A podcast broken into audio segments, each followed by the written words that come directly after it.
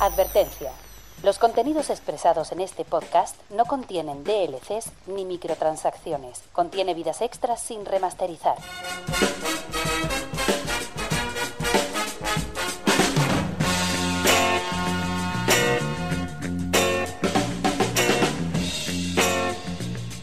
Bienvenidos a Gamica Podcast.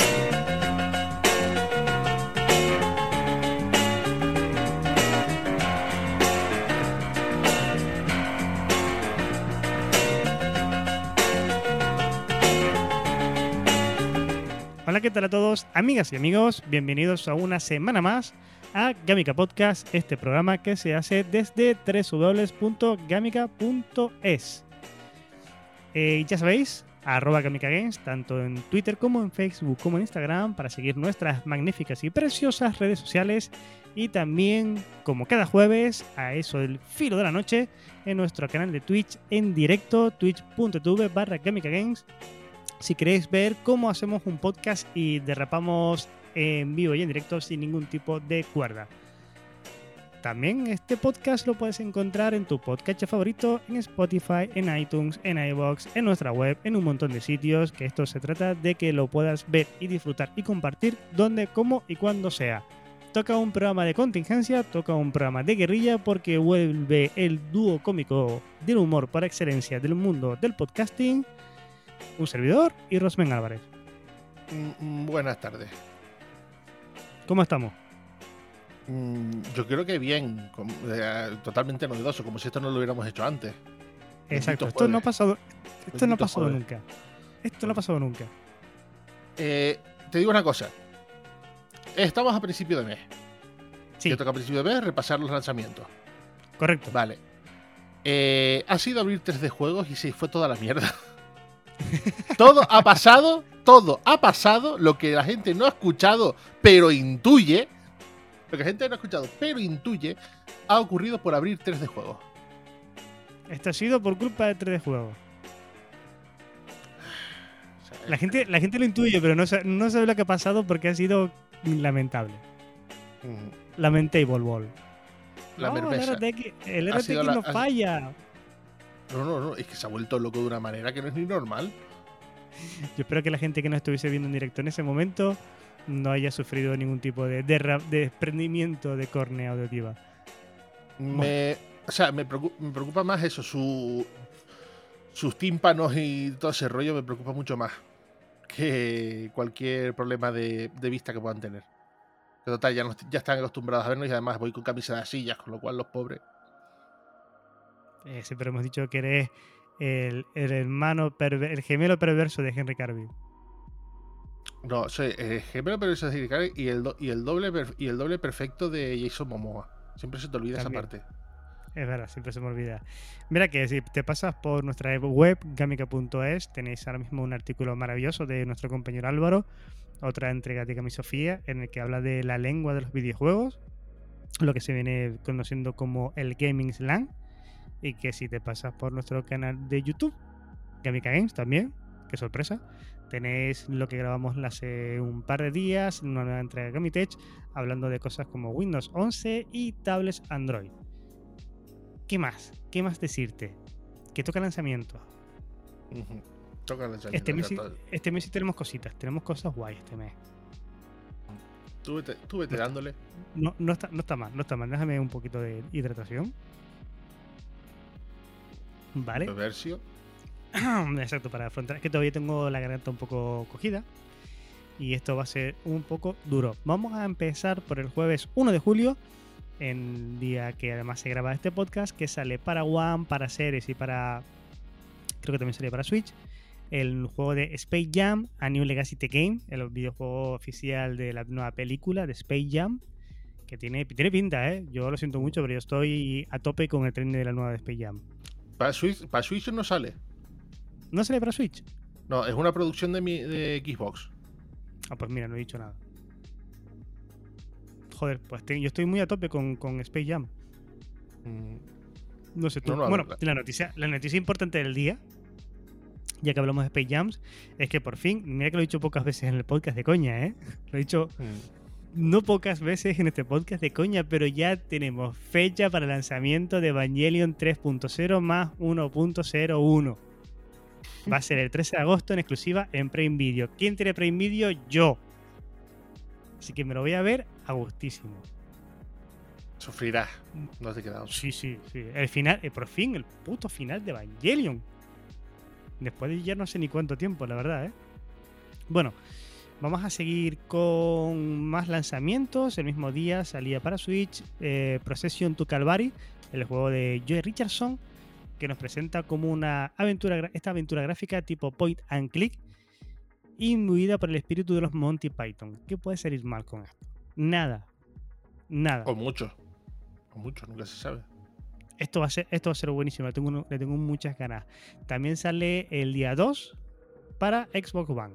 Nos vamos al martes 6 de julio, que sale para, para Play 5, Switch y para series, el A Plague Tale Innocent, el juego el juego de Asobo Studios, un, un, gran, grandioso juego que pasó un poco tapadillo eh, el año pasado cuando, cuando salió y le, siempre lo recomendamos aquí porque es un juego a descubrir. Ahora bien, te digo una cosa, para la gente que dice que es un poco pasado lo de A Plague Tale Innocence. ¿Tú has visto por un casual? Buscad en YouTube, ¿vale? La gente que nos esté escuchando ahora mismo y la gente que esté viéndonos o lo que fuera, en cualquier momento. Busca en YouTube Plaga, Ratas, Australia. Es, es lo mismo. Es, es es literalmente 1-1 el juego. En serio, que no se ve el puto suelo ni las paredes, las ratas corriendo por las paredes y no se ven las paredes. Que tienen que quitar la corriente de localidades enteras porque las ratas crean cortocircuitos en los conductos eléctricos. Es una pasada, en serio. Y encima ahora también, por si lo de las ratas no fuera poco, que llevan peleando con ellas por lo menos un mes, tienen una de igual o casi peor de arañas. Si lo de las Eh, ratas de asco, ve lo de las arañas ya es de locura ya. Lo de las ratas es como ver un torneo de Fortnite. no, es, es peor. Es peor, mira. Jueves 8 de julio sale para multi Resident Evil Infinite Darkness. La serie de animación en Netflix, ¿era? sí, pero eso no es juego, así te lo puedes saltar. Sí, es de Resident Evil, pero eh. Bueno, pero yo qué sé, para la gente que sepa que sale el, el Infinite Darkness de Resident Evil. No es un videojuego, pero que lo podéis ver, yo qué sé, podéis chequearlo tranquilamente. También sale para PC y PlayStation 4 el mismo día, jueves 8 de julio, Sniper Elite VR. El juego de Sniper Elite que da el salto a la realidad virtual. Nos vamos al viernes 9 de julio, que sale para PC y para Switch Monster Hunter History 2 Wing of Rings. No, es al revés, Wings of Rings. El juego de, ya sabéis, cazar monstruos, eh, hacerte amiguitos de ellos, dar vueltitas por ahí, mundo abierto, la secuela notable del Monster Hunter Story de, de 3DS, que pinta muy bien y parece que a los fans pues los tiene un poco divididos, pero mayoritariamente dicen que va a estar guay. Sale para Switch el mismo día el juego de Grasshopper, The Silver Case 2425, una recopilación de novelas interactivas de misterios y asesinatos y la secuela directamente de Silver Case, el 25 aniversario. Vamos a jueves 15 de julio, sale para iOS Trials of Mana, para iOS y para Android también. Eh, la serie legendaria de Seiko Densetsu se expande con un capítulo para Nintendo Switch, para Android y para iOS, totalmente renovado en 3D y en HD. ¿Qué más? Sale para PC Warhammer 40.000 Battle Sector. Pinta guapísimo este juego. Mm, y yo no, soy muy Me- de Warhammer. A ver, no es Mech Warrior 5, o sea, no es tampoco. No. No, exacto. No, no, mira que no lo es. Mira. Viernes 16 de julio, uno que a mí me gusta bastante y le tengo mucha curiosidad. El Fórmula 1 2021 porque es el, primero de Codemaster con la licencia oficial de Campeonato del Mundo de Fórmula 1. Pinta muy bien. Pinta muy bien. Sale para PC, PlayStation 4, para One, Play 5 y series. También sale el mismo día para Play 4 y para One Observer System Relax, el videojuego de aventuras y suspense que, que está ambientado en, perdón, ambientado no ubicado en el 2084 con una estética muy oscura y muy cyberpunk, que está muy bien. Tiene, creo que es el último papel en vida de Ryu Howard. Mm. Creo. También sale para Switch The Legend of Zelda Skyward Sword en HD. Poco más que decir. Eh, a ver, eventualmente lo conseguiré. Pero, Sí. como lo he dicho, es muy buen juego, pero no es mi Zelda favorito. Me parece el peor Zelda de todos. Siendo un juegazo, las cosas como son, pero. Es una dicotomía un tanto curiosa. ¿Dónde está mi Mayora? ¿Dónde está mi. Mayora? Tú sabrás, yo te lo devolví cuando me lo prestaste hace más de 15 años. Ah, no, no, no. Yo, ese Mayora, el de cartucho dorado, lo tengo en casa guardadito conjunto, con- incluso con la camisa que venía en el pack. Pero, pero, yo me refiero a mi remake, mi remaster de Mm. Mayora. No va a llegar nunca, ¿verdad? Eh, lo tienes el de 3DS. Ya, pero no, para- me refiero para, para Switch. Para Switch Pro, lo quiero. Oye, que fue de la Switch Pro. Ha perdido fuelle esa mierda, ¿no? Eh, Nintendo está con la, con la- O sea, dentro de- en estos días va a haber un montón de noticias de Nintendo sueltitas. Porque están con la reunión de accionistas anual. Pero ya dijo eh, Novita, el presidente, eh, Shuntar Furukawa, que no van a hablar de ningún, de ningún hardware en, en desarrollo actualmente. Con lo cual, ni lo confirma ni lo deja de confirmar. Un rollo muy japonés, vamos. Ni sí ni no. O Más que un rollo muy mm. japonés, muy- un rollo muy de Nintendo. O sea, yo me callo Sí. todo y. Y Vamos ya a cuando te seguir la quieras meter, haciendo te la meto. Sí, exacto. Exacto. Martes 20 de julio, PC, PlayStation 4, One, Play 5, Switch. Y también para series, sale, y para Stadia también. Y para, Sale, para todo. Para todo. Sale, sale para todo el Dreams Uncor- del juego de Dreams Incorporated, el Chris Tale, un homenaje a los JRPG clásicos realizados por una empresa indie, que además son colombianos y tienen muy buena pinta. Mm, Título inspirado en grandes clásicos japoneses como Chrono Trigger, por ejemplo. Mira, también sale para PC, para One y para series el Death's Door, el juego de Acid Nerve, que presenta una fantasía de acción y aventuras en un mundo en el que los Kroms están a cargo de recoger las almas de los muertos desde su guarida conocida como Halls of Door. Este Está lo vimos, bueno este este lo vimos en la, si no me acuerdo, en la guerrilla Collective y tenía muy buena pinta. tenía muy, muy buena pinta. Tiene, joder, este, este juego pinta bastante bien, ¿eh? Y la estética que tiene y todo está muy guay. A ver, mm, yo lo siento por ese mismo caramelo, pero es que en realidad esto es un chicle. Pero es que la garganta no me da para más. Miércoles 21 de julio, Sucubus, el juego de PC, es un spin-off muy terrorífico del, Agon, del angustioso Agony. O sea, si el Agony ya era chungo, este tiene que ser ya la rehostia. Tiene que Yo ser no- no- cómodo, de jugar. Para echártelo al lado de tus padres. Vamos al viernes 23 de julio. Para PC, PlayStation 4, para One y para series. Ormus Die 3. eh, el juego de Robert Entertainment. Vamos al martes 27 de julio porque sale para Series X. X Series. El juego Microsoft Flight Simulator.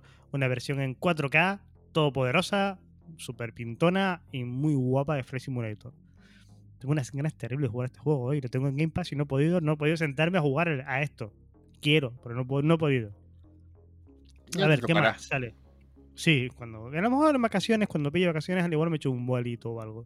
Como no voy a poder, como no voy a poder volar, al igual Mm. me cojo el Flight Simulator. A ver qué más. Sale el mismo día, 27 de julio, para Play 4 y para Switch, el juego Neo. The War Ends With You. De Square Enix. Mm, O sea, nada, es un juego de 2007 que se lanzó en DS. Creo que pasó un poco sin pena ni gloria y ahora lo han lanzado para Play 4 y para Switch. No, no, no. ¿Qué Sin pena ni gloria, no. Es un juego que gustó muchísimo. Créeme, es un juego, es un juego que Mm, gustó muchísimo. Y el, el Neo. Pero a los otacos será, porque yo este juego no recuerdo nada de este juego. No, no, pues vendió bien y, y gustó bastante. El tema es ese, que como es un, un RPG muy, muy, muy japonés, gustó a su, a, a su público. A su público de nicho. Pero escucha que vale 55 pavos el juego, ¿eh? Sí. A ver, ¿quién, quién lo publica? Por eso te digo de que tiene que, tiene que haber sido muy bueno, porque si no, no entiendo yo que va a 55 para un remake. un remaster, perdón. Un remaster. Sí, pero, pero a ver, si bien, se le, si bien se le acusa de muchas cosas a Nintendo sobre ese problema, te recuerdo que este lo saca Square. Y Square es quien te vende juegos de móviles a 20 euros. Sí, Tanto en móviles como en PC. O sea, no es algo que eh, no es algo que nos pille de nueva. Que va, ni mucho menos. También sale para PC, PlayStation 4, para One y para Switch Samurai Warrior 5. Este sí que sí. Omega Force haciéndolo bien, haciéndolo guay y este Musou de Samurai Warriors está guapísimo. Lo, bueno, eh, lo bueno es que este va a tener mucho contenido. Tenía que decirlo. No puede faltar. No puede faltar. Que el gran clásico. Clasiquísimo de Kamika. Mm.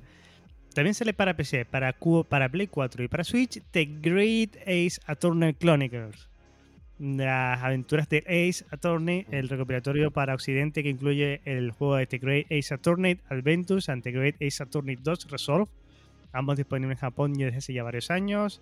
Objection, lo quiero jugar. Eh, este me hace gracia porque esto fue lo único bueno que tuvo la conferencia de Capcom, que hizo que un juego que no te interesaba para nada ahora te lo quieras jugar. Sí, sí, sí, sí, sí totalmente, ¿eh? a tope. Sale para PC. Yo creo que esto puede caer también en vacaciones. A ver qué más. Eh, PC, PlayStation 4, PlayStation 5, sale Tribe of Midgard, el juego de Northfell, eh, un juego de supervivencia enfocado al disfrute en cooperativo donde varios jugadores pueden unirse para resistir invasiones gigantes durante un Ragnarok. ¿Qué puede ser mal de aquí? Ese es otro de los que vimos en. De los que vimos en. en creo que fue en el Guerrilla. no, creo que este lo vimos en la PC Gaming Show. Este creo que, fue en guerrilla. No, yo creo que este fue en la PC Gaming Show. Solo sé que, también tiene un aspecto muy, sí. muy, muy, muy interesante. Sí, esto lo vimos en uno. Mm. En uno de tantos de 3 Para PlayStation 4 sale el juego de Trebachet, Wings and Leaves, el juego que desvela los secretos de un mundo olvidado en Wings and Leaves, tranquilo juego de creación de flora para PlayStation VR y está muy guay, es muy bonito y muy agradable de jugar. Vamos al miércoles 28. Aquí hay uno que tiene chicha. Otra vez los indies salvando el mes. Sale en PC el juego de The Farm 51, Chernobylite o Chernobylite. Mm. ¿Chernobylite o Chernobylite? Chernobylite. Chernobylite. Un survival horror sobre el desastre de Chernobyl y está muy guapo. Pinta muy bien. Este juego sí que sí, que hay que probarlo. Yo eh, lo he seguido desde que lo vimos también esto. ¿Qué fue? ¿Este en el PC Gaming Show? ¿Puede ser? Eh, Chernobyl, creo que sí. Me suena que fue en el... Sí, me quiere sonar y le tengo, le tengo ganas. Mira, PC, PlayStation 4, Xbox One, PlayStation 5 y Xbox Series.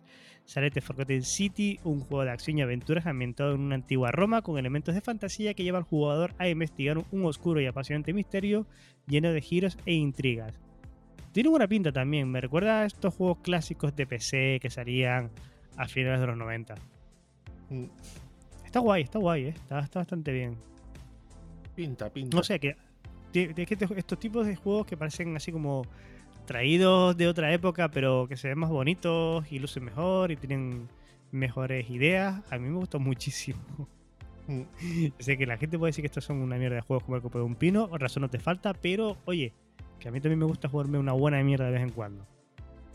A ver, igual que de igual manera que me gusta meterme una película así muy chunga también de vez en cuando. Seguimos, jueves 29 de julio, Blaster Master 03 para PC, Play 4 y Switch, el juego de acción y aventuras con elementos de Metroidvania y una apuesta gráfica por el pixel art, donde seguimos a Jason en su viaje final hasta el planeta Sofía. De este tengo el 2 para Switch y el 1 lo jugué de pasada en. El 1 tengo pendiente pillármelo para Switch, el 1 salió en su momento en 3DS. No salió en. No salió en Switch, sale ahora también, junto con. Salió hace poco. Y es una tecnología interesante para el que le guste tanto los juegos retro como. como un Metroidvania, pero más suavito, no tan enrevesado como otros. Mola Pinta bastante, bien. Es muy, es muy, muy, muy, muy guapo. Pinta bien, pinta bien. El mismo día, 29 de julio, hacia final de mes, sale Elder Souls en PC, PlayStation 4 para One, para Play 5, para Switch y para series. El juego de Fallen Flag Studio, o sorpresa, es un Souls-like ambientado en un mundo tenebroso de, fantasía en el que tenemos que explorar una misteriosa ciudadela. Es un Souls, pixel art, muy bonito, con todas las de la ley. Mm. Bueno, muy bonito. Quiera, ¿Quieres entenderme, no? Sí, sí, no, sí, te entiendo. Eh, también sale el mismo día para PC, para One y para series. Te hacen un juego RPG de acción individual y cooperativo con unos rollos muy guapos de exploración, saqueo, ambientado en un mundo cyberpunk. Jueguito que puede hacerte un, ñapa en verano. Así sin más. Viernes 30 de julio, día que me ponen la vacuna, por cierto. Día, día 30 ya seré el hombre metálico.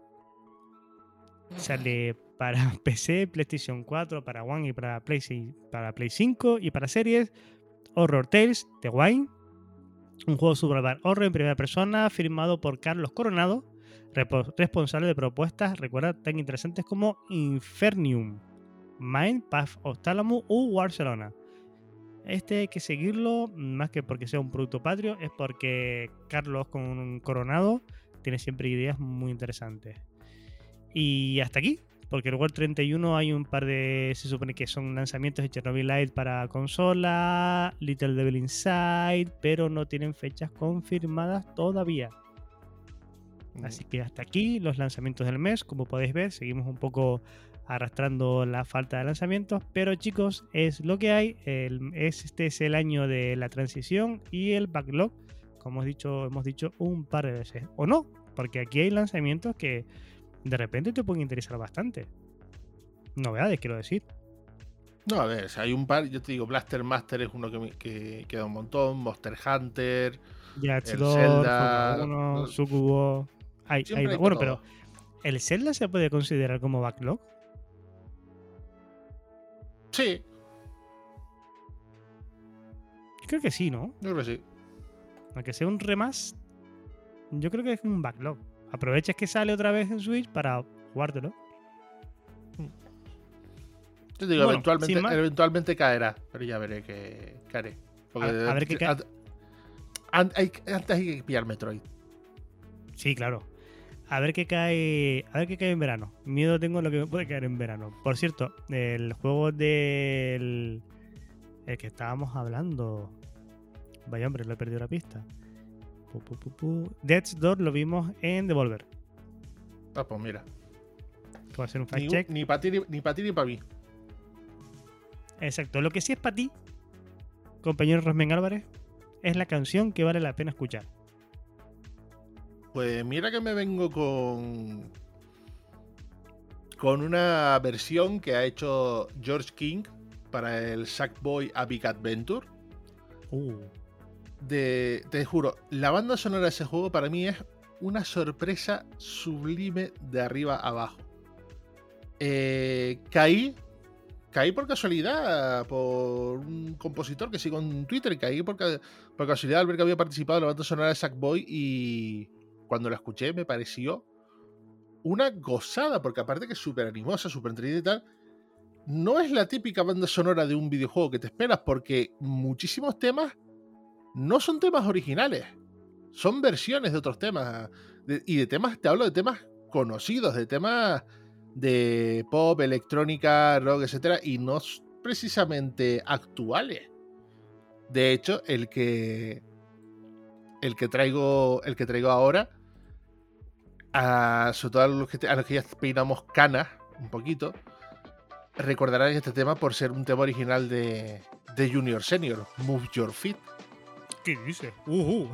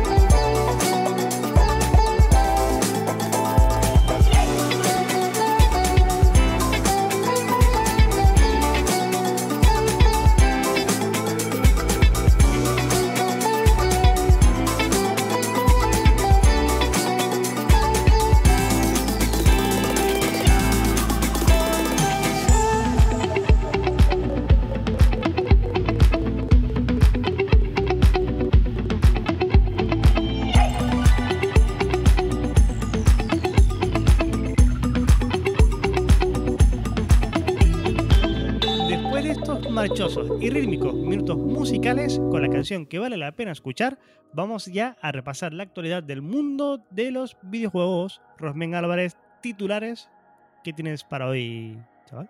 Mm, vengo con un poquito de todo porque la verdad que los últimos días han estado moviditos. voy a intentar enlazar de alguna manera porque justamente eh, Phil Spencer eh, fue a un podcast de IGN y comentó muchísimas cosas interesantes.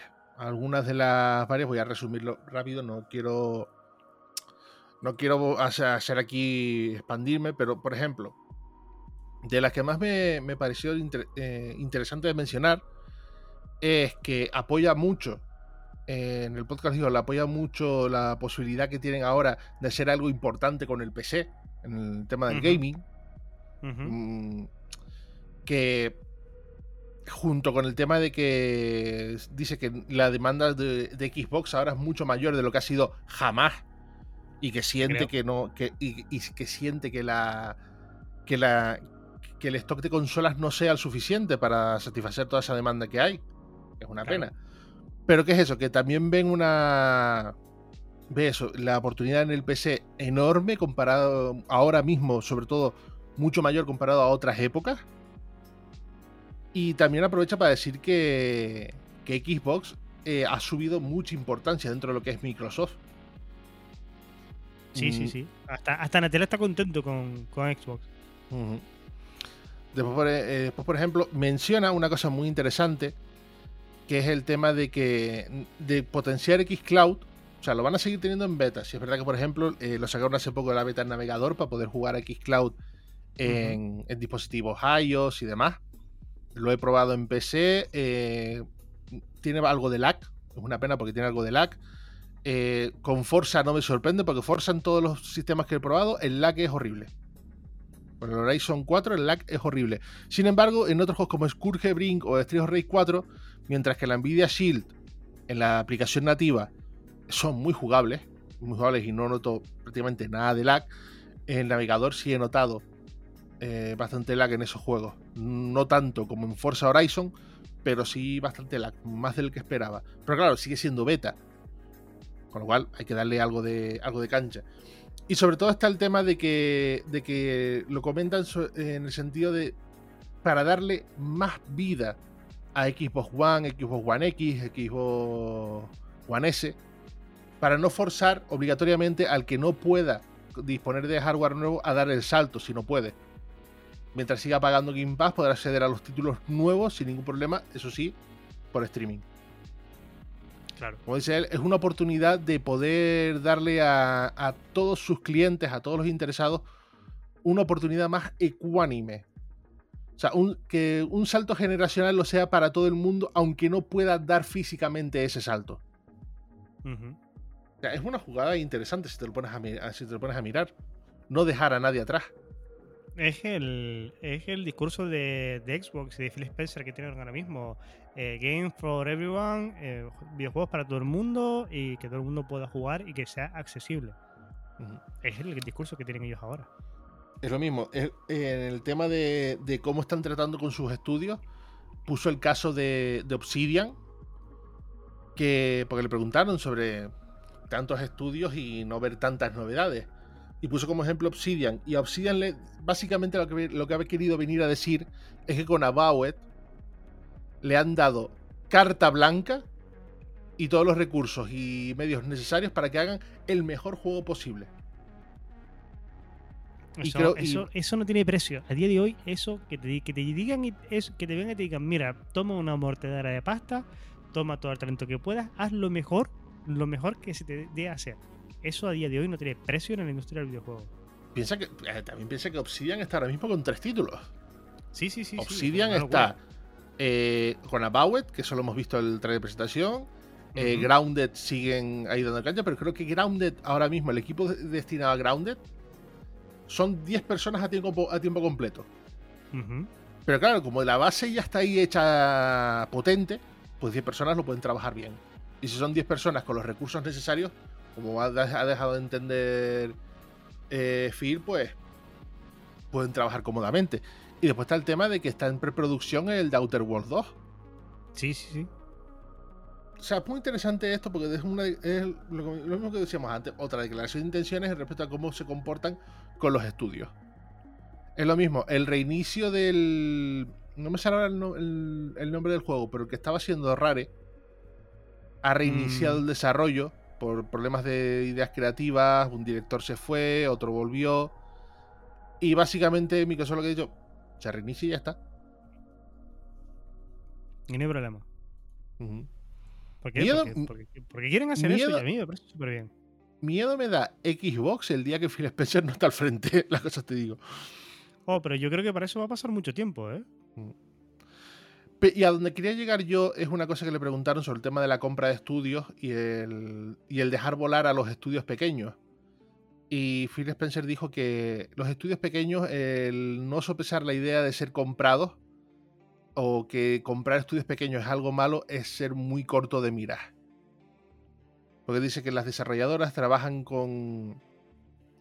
Eh, necesitan recursos, no siempre tienen seguridad, no siempre y el que una empresa grande las compre, sobre todo las desarrolladoras jóvenes, desarrolladores indie, les da una seguridad y una libertad que de otra manera puede que no tuvieran. O sea, lo pinta de una manera mm, mejor que muchos otros que esperan.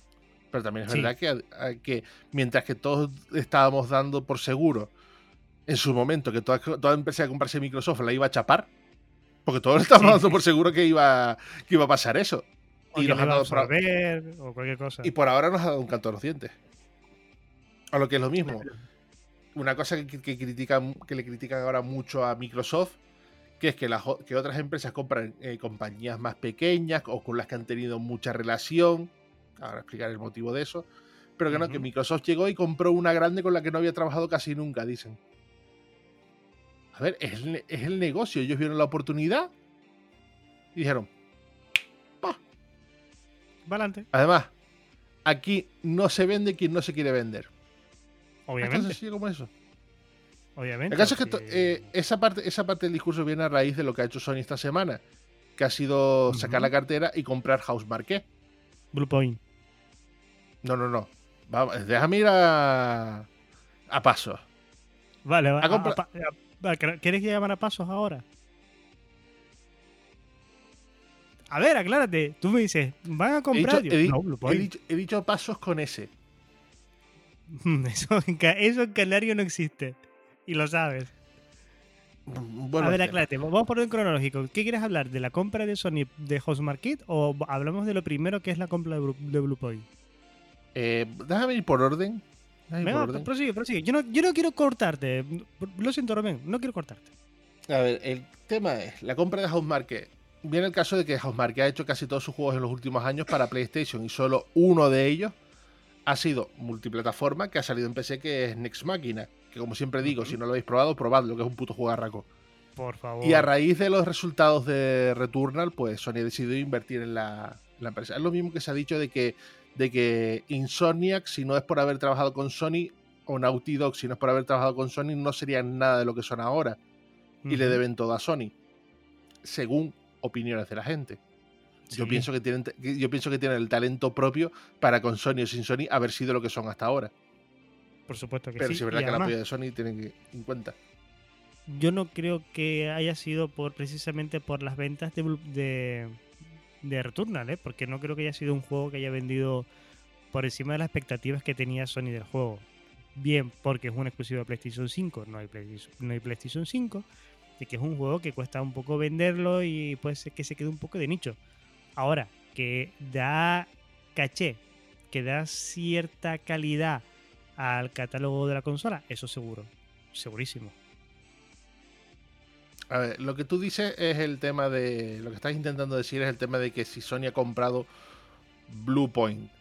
No sabemos nada todavía. Oficial. Tenemos la colada de Sony Japón. Dejando. poniendo, poniendo la imagen de.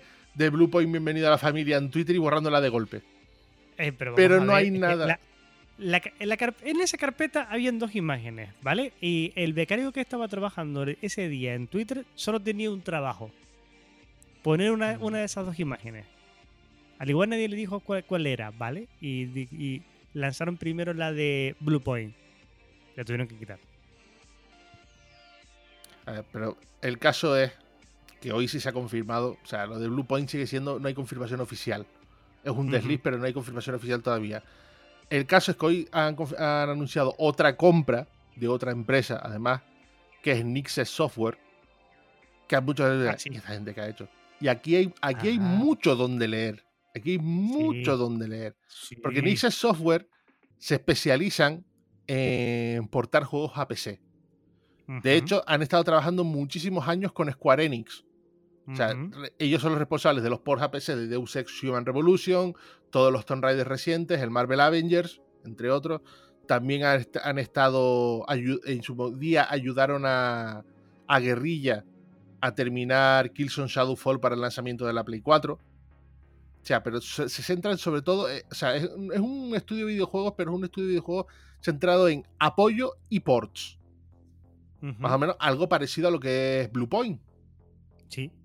Pues Blue Point, títulos propios como tal, no. No, no tiene. No tiene, pero hace unos ports que te cagas. O unos remasters. Hace unos remasters que interesantes. Mm. Por eso el caso, de, comprar Nixes aviva un montón la idea de los juegos de Sony en PC. Hay un montón eh, esa rumorología. Y, y, todos sabemos, porque todo el mundo, o sea, todas las noticias que estoy viendo de esta compra, lo acompañan con fotos de Bloodborne. Hombre, a ver, cuando salió la noticia, ¿qué fue lo primero que pusimos en nuestro chat interno de Jamica? Mm. La noticia acompañada de Rey, ya queda menos. A ver, a ver, a ver si, suena la campana. Es que tú ves esa noticia. Tú ves esa noticia y lo primero que te viene a la cabeza es eh, Bloodborne confirmado para PC. No, bueno, no. Pero casi. No, pero casi. Pero es que también tiene en cuenta que, que si bien se vio en la caída positiva el Uncharted 4 para PC, igual esta gente es la quien está detrás de ese Uncharted 4 para PC. Joder, un charter en PC, eso sí me parece súper bizarro.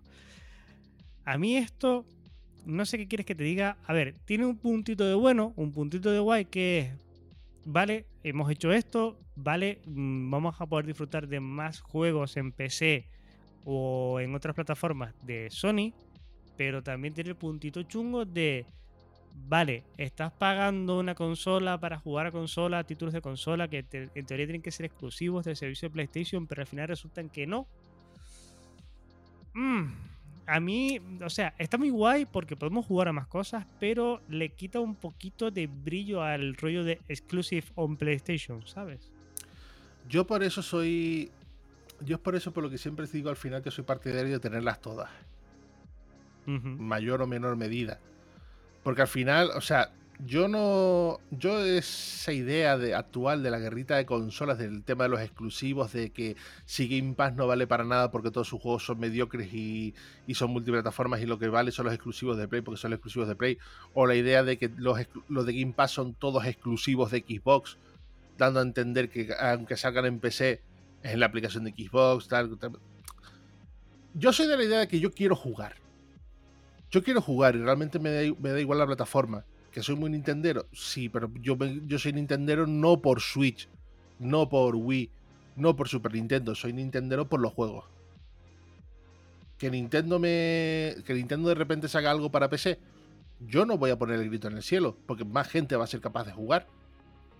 Y más dinero va a ganar Nintendo al final del día. Las cosas como son.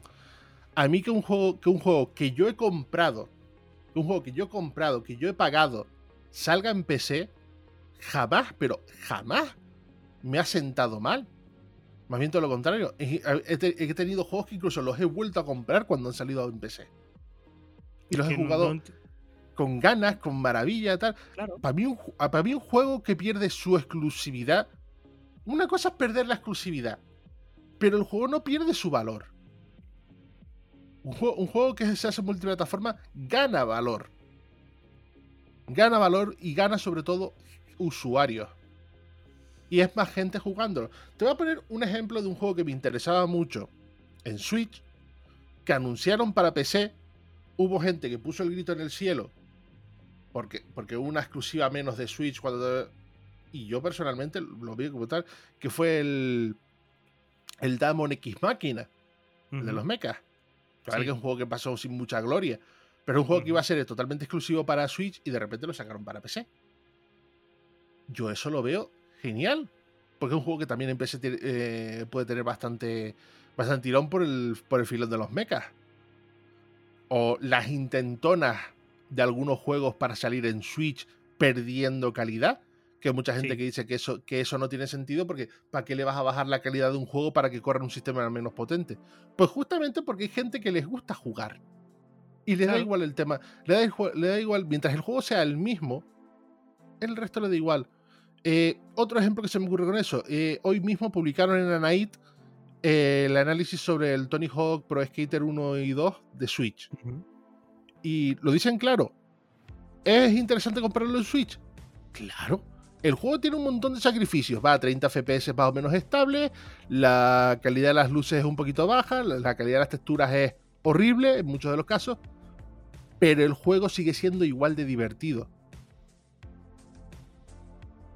Eso es lo importante a fin de cuentas. Al final del día lo que te llevas es la experiencia, de, la experiencia del juego no si está exclusivo en un sitio o en otro. La idea, la idea de comprarse una consola, que todo tenga que salir para tu consola, como si esa consola fuera, qué sé yo, la... El símil que odio, que odio poner, pero cada vez se parece más que todos los videojuegos, a veces cada vez, cada vez se parece más al fútbol.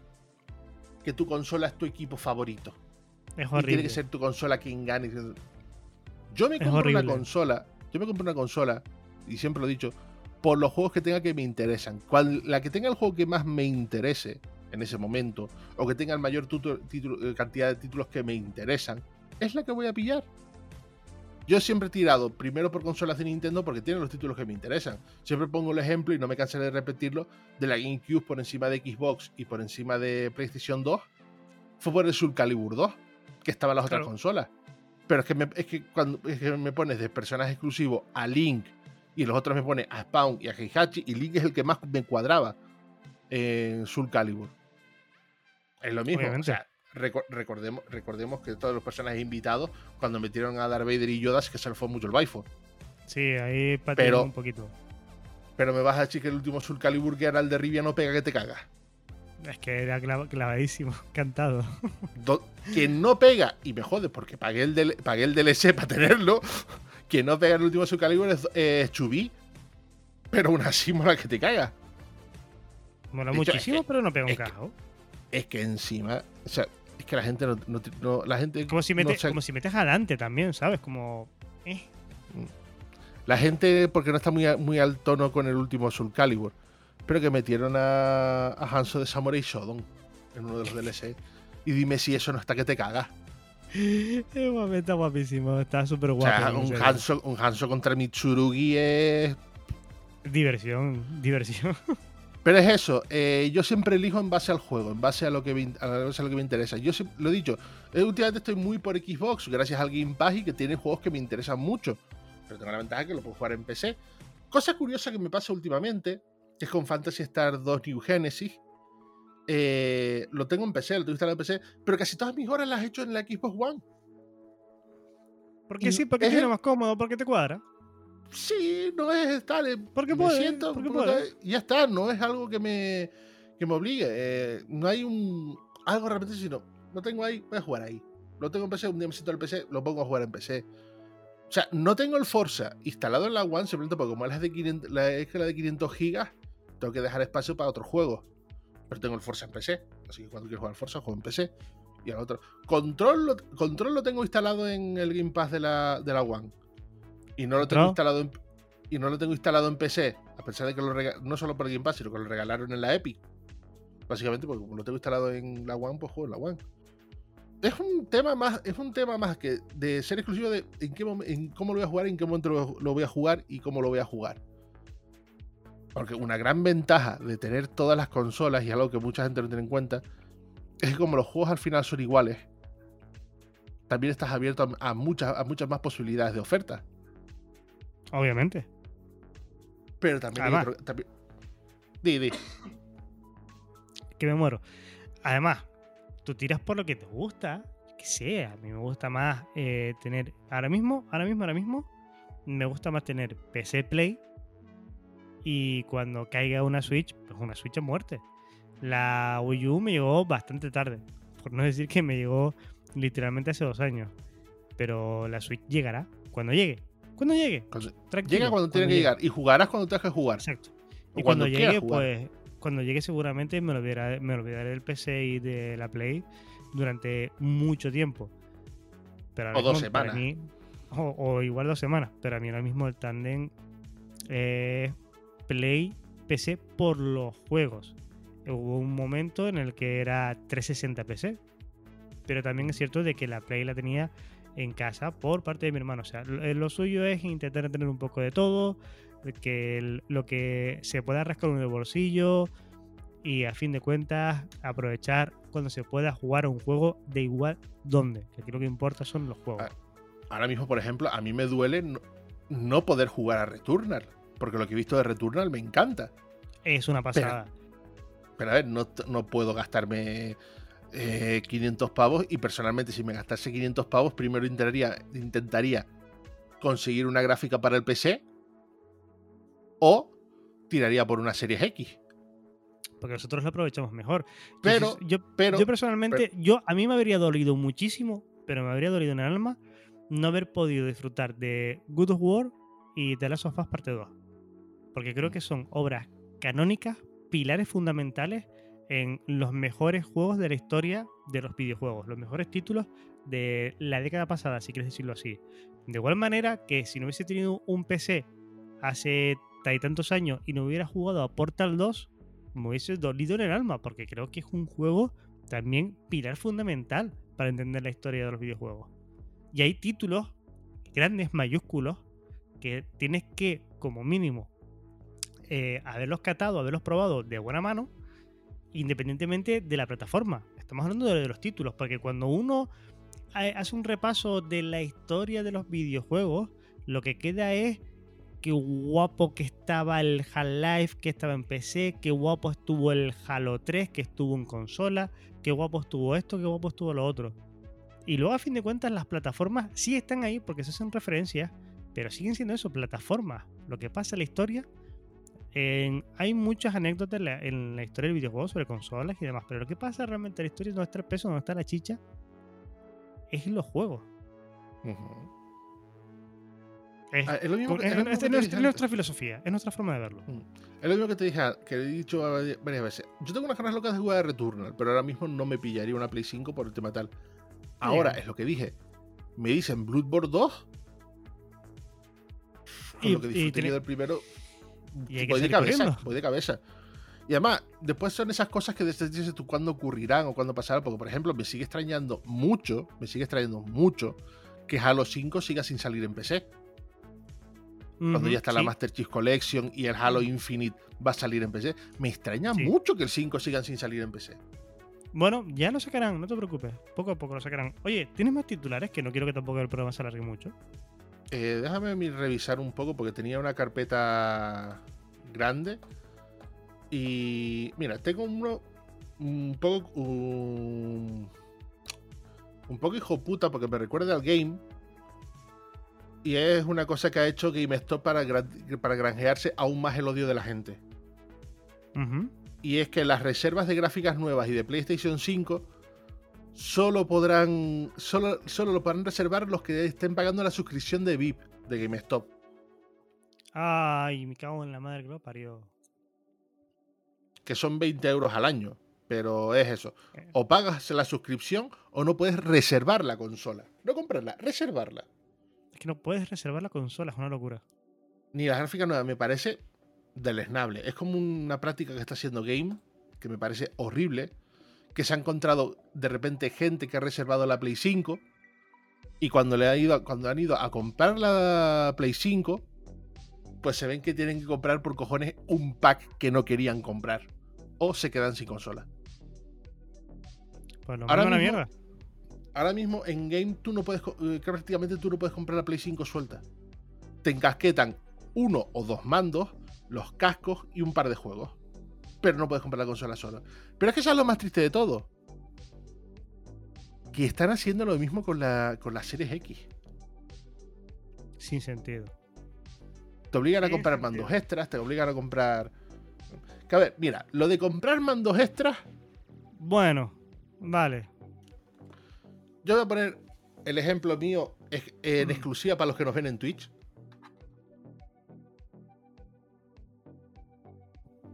Sí. Yo tengo, Estás, yo ense- tengo- estás enseñando un mando de Xbox, creo. no, estoy enseñando dos mandos de, de Xbox One.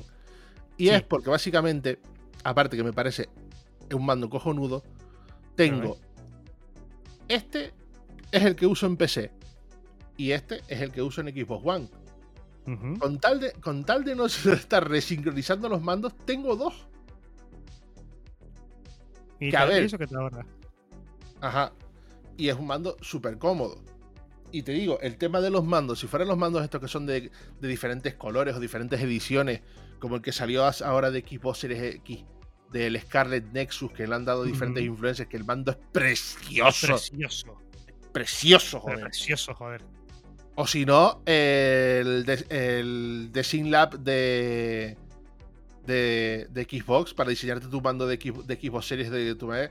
Que aquí la gente no lo ha visto, pero yo ya tengo, ya tengo diseñado el mando, el mando oficial de Gamica. Y es precioso también, ¿eh? Es muy bonito. Es muy bonito. Pero te digo, el tema mandos extras en ese sentido no termino de tal. Eso sí, me toca la moral. Eh, Es un cambio de tema sin venir a cuento. Llevo dos semanas buscando el puto chatpad oficial de Xbox One.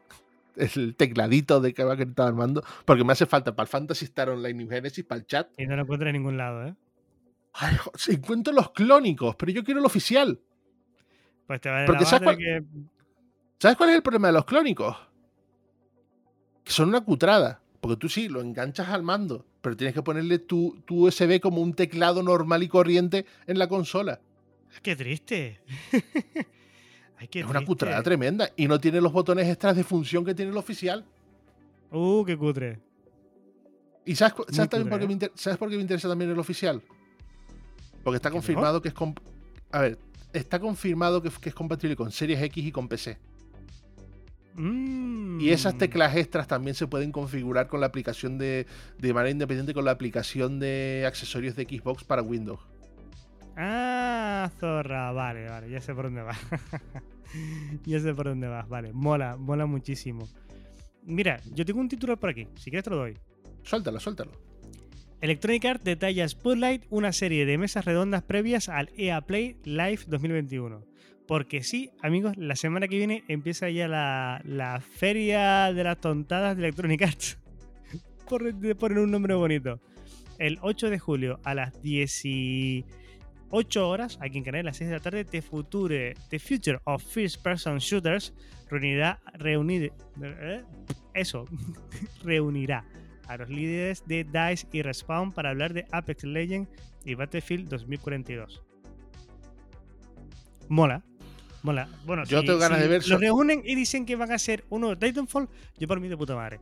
Pero el Apex, el Apex Legends también. No, yo tengo que ver qué pasa con el, con el Battlefield. Porque ya eh, parece ser que el modo Hazard será el modo gratuito. Han dejado caer un poco eso. Es el que competiría contra Warzone. Pero este, quiero que me confirmen el Battlefield Hub. Porque si me confirman si me confirman Battlefield Hub, no sé cómo lo haré, pero necesito ese juego en mi vida. Para que no lo sepa, el rumor de Battlefield Hub es un modo de juego exclusivo de Battlefield 2042 que recopila unidades y mapas de los Battlefield anteriores. De todos los Battlefield anteriores. Y Maravilloso. necesito, necesito muy fuerte esa mierda. Pantanos del Battlefield en Vietnam. ¡Wow! Por poner un ejemplo, mira. El 13 de julio a las 19 horas será Electronic Arts Independence Studios con las conversaciones de siempre amigable Joseph Fares, eh, Olof eh, Redman de Sonic de Lost in Random y también estará Abubakar Salim de la gente de Knockout City. El 19 de julio a la 1 de la madrugada es para el Madden NFL 22. Menos mal que dejar a la 1 de la mañana y esto no lo vamos a ver nosotros. Y el 20 de julio a las 19 horas habrá una mesa redonda para concretar sobre un título de una franquicia veterana de Electronic Sport que aún no se ha detallado. Eh, por último, el 22 de julio a las 19 horas será el turno del EA Play Live 2021, que será un evento de 40 minutos más un pre-show, dicen que breve, y se centrará en juegos que salen en breve y no en títulos para los que queda mucho tiempo de desarrollo. No vamos a ver gran cosa en el EA Play de este año.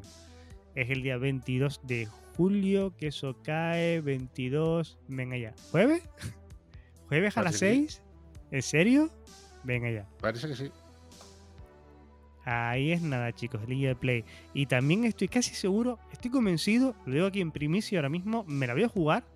Me apuesto lo que tú quieras a que PlayStation está terminando de detallar un eventito de verano. Su propia Mm. conferencia del E3 que no fue E3. Yo lo tengo casi, casi seguro. Eh, ¿Qué más? ¿Qué más tenemos por aquí? ¿Tienes más noticias? Yo tengo una que hace falta. Hace falta dar. eh, que es el. Es algo que, se- que- que ha volado esta semana. Y es como un indie explicó por qué. Es algo que ha dado mucho a hablar. Que es un indie que explicó por qué en PlayStation no están vendiendo los indies y, PlayStation, y Sony no está apoyando los indies para nada.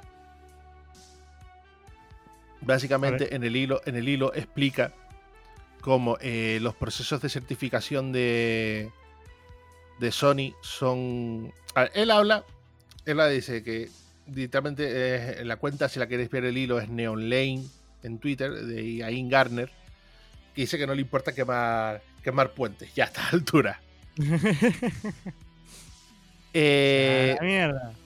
O sea, ella este- él explica que para una col- él no dice directamente PlayStation, dice plataforma X. Dice que es, la- que es una que la define como una como una plataforma de muchísimo éxito que no tiene Game Pass.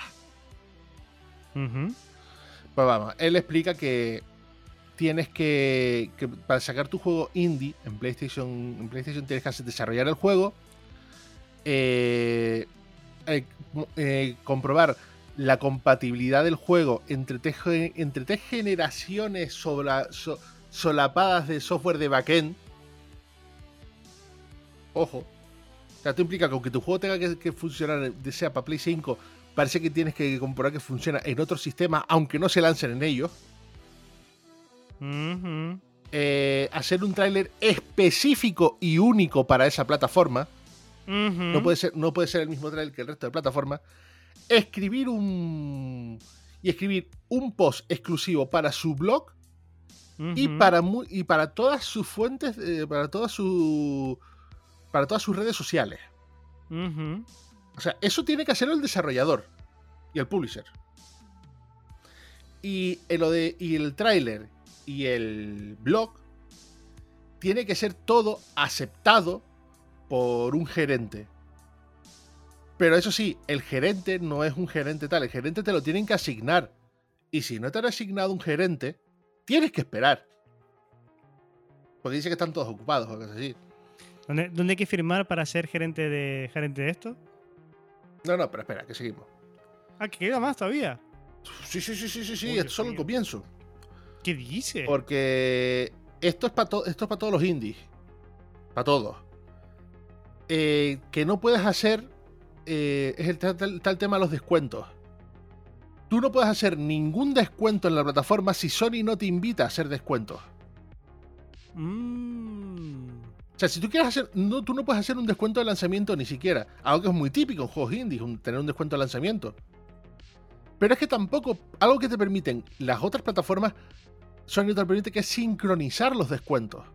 O sea, tú, tú Ah. sacas, pones tu juego en descuento en Steam, Xbox y tal. En Sony no puedes. Tiene que ser por invitación. También. Ah.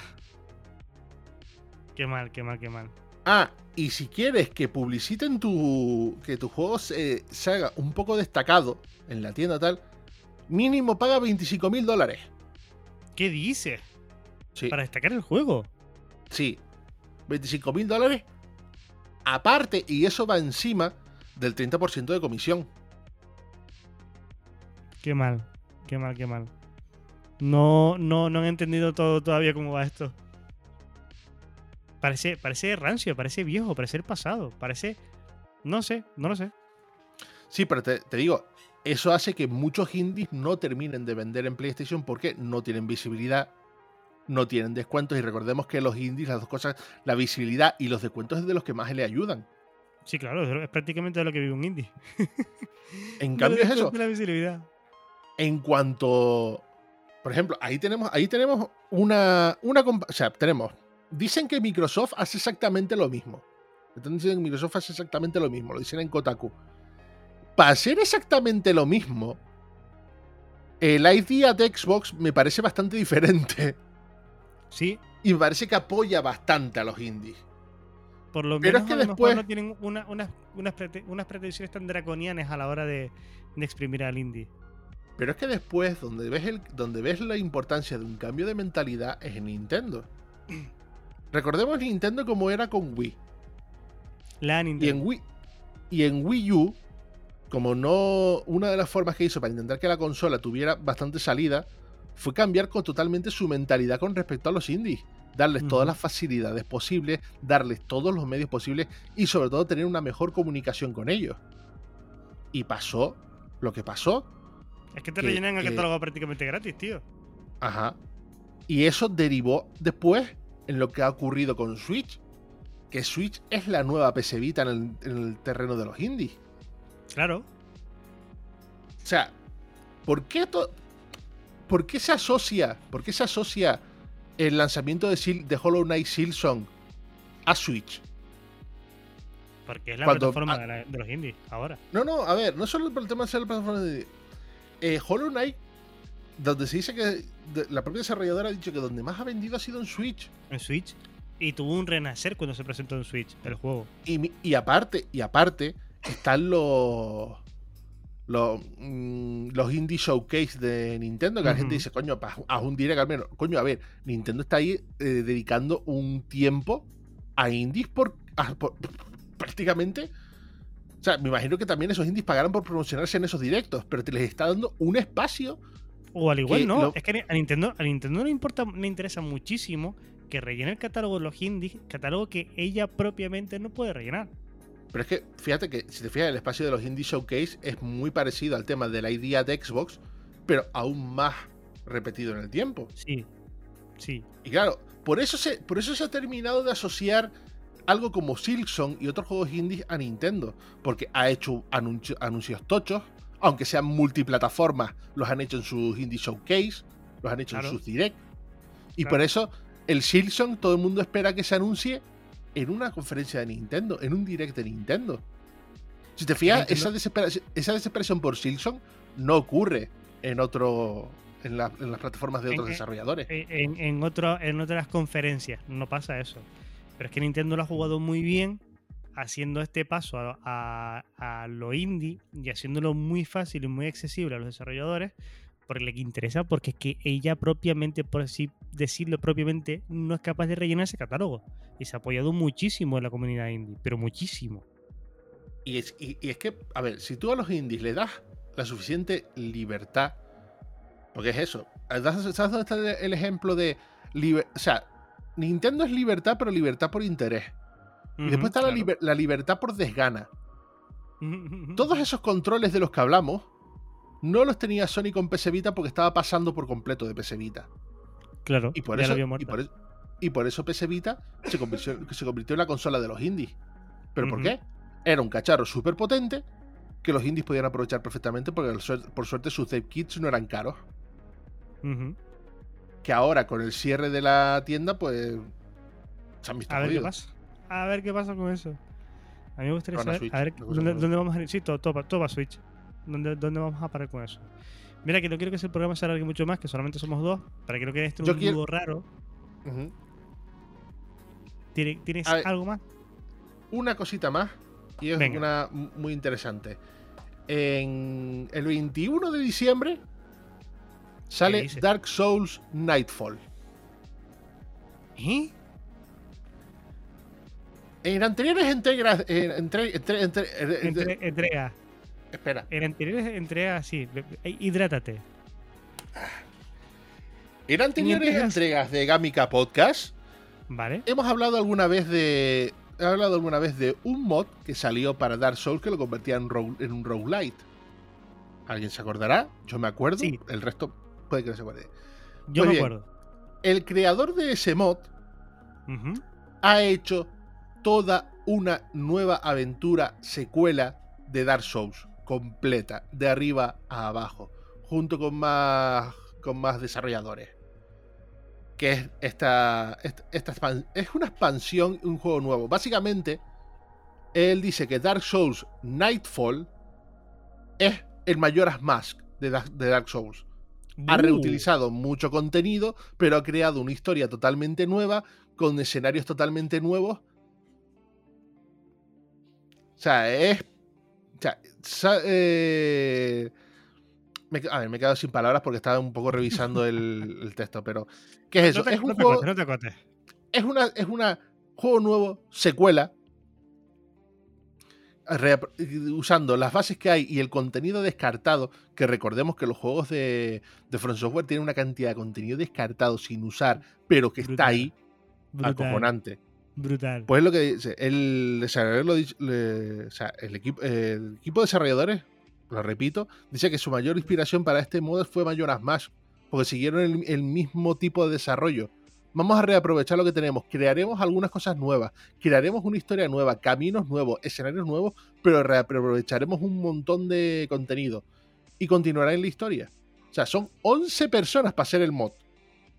Joder. 11 O sea, personas. Y 11 personas. Y a diferencia de Dark Souls 2 o incluso del 3, esto es una continuación directa. Lo que ocurre en, el, en, este- en- en Nightfall empieza justo al final de Dark Souls. Madre mía de mi vida, qué locura. Joder. Pues tengo ganas, ¿eh? De hecho, hay un, hay un vídeo en YouTube. Si buscáis en la página de TechRaptor, que os estoy leyendo la noticia, y buscáis en TechRaptor Dark Souls Nightfall, os llevará a un vídeo de 18 minutos del principio del mod. Pues yo ya le tengo ganas, ¿eh? Lo estaba viendo ahora y yo, uh, esto está, esto está guapo, ¿eh? Como es que si te fijas, como aperitivo del Elden Ring no estaba nada mal. No, nada, nada mal. ¿Cuándo dice que sale? El, el 20, 20 ¿qué? el 21 de diciembre. poco, el 21 de diciembre, poco antes de. Poco antes de Elden Ring. Todo perfecto. Todo cuadra maravillosamente bien. Sí, sí, sí. Pues sí. habrá, que, habrá que apuntarlo, ¿eh? Yo lo veo. Pinta muy, muy, muy bien. Nada, lo, apuntamos por aquí. Y, y ya no. Y ya no hay más. Ya, ya tú vas a hacer lo que quieras. Pues ya podemos cerrar el programa para despedirnos. Invitarte primero, eso sí, a que pases con nosotros una semanita más. De aquí a siete días nos volveremos a ver para actualizar todo el mundo del, del contenido, las novedades y las noticias del mundo del videojuego. La semana que viene ya es. Estamos a 1, 8, pues quedarán como mucho tres programas más esta temporada, ¿eh? A todo meter, que tenemos ganas de vacaciones, no sé tú, pero yo tengo unas ganas terribles de coger vacaciones. Mm, yo no, porque paso el día tocándome los huevos. Pues yo tengo unas ganas, coger- unas ganas terribles de coger vacaciones. Que tú no- trabajas, yo no. No se lo Yo soy el, metía va- yo soy el vago de la web. Yo soy el vago de la web. Yo soy aquí el que, el que está, que no hace nada, que se aprovecha de los demás, coge todo el dinero que puede. Y luego realmente es uno de los que más trabaja. Nos despedimos de aquí a siete días. Muchas gracias por estar con nosotros una semana más. Rosmen Álvarez. Hasta huevo. Y a ti que nos escuchas, como siempre, lo importante, recuerda, eres lo que juegas. Hasta la semana que viene.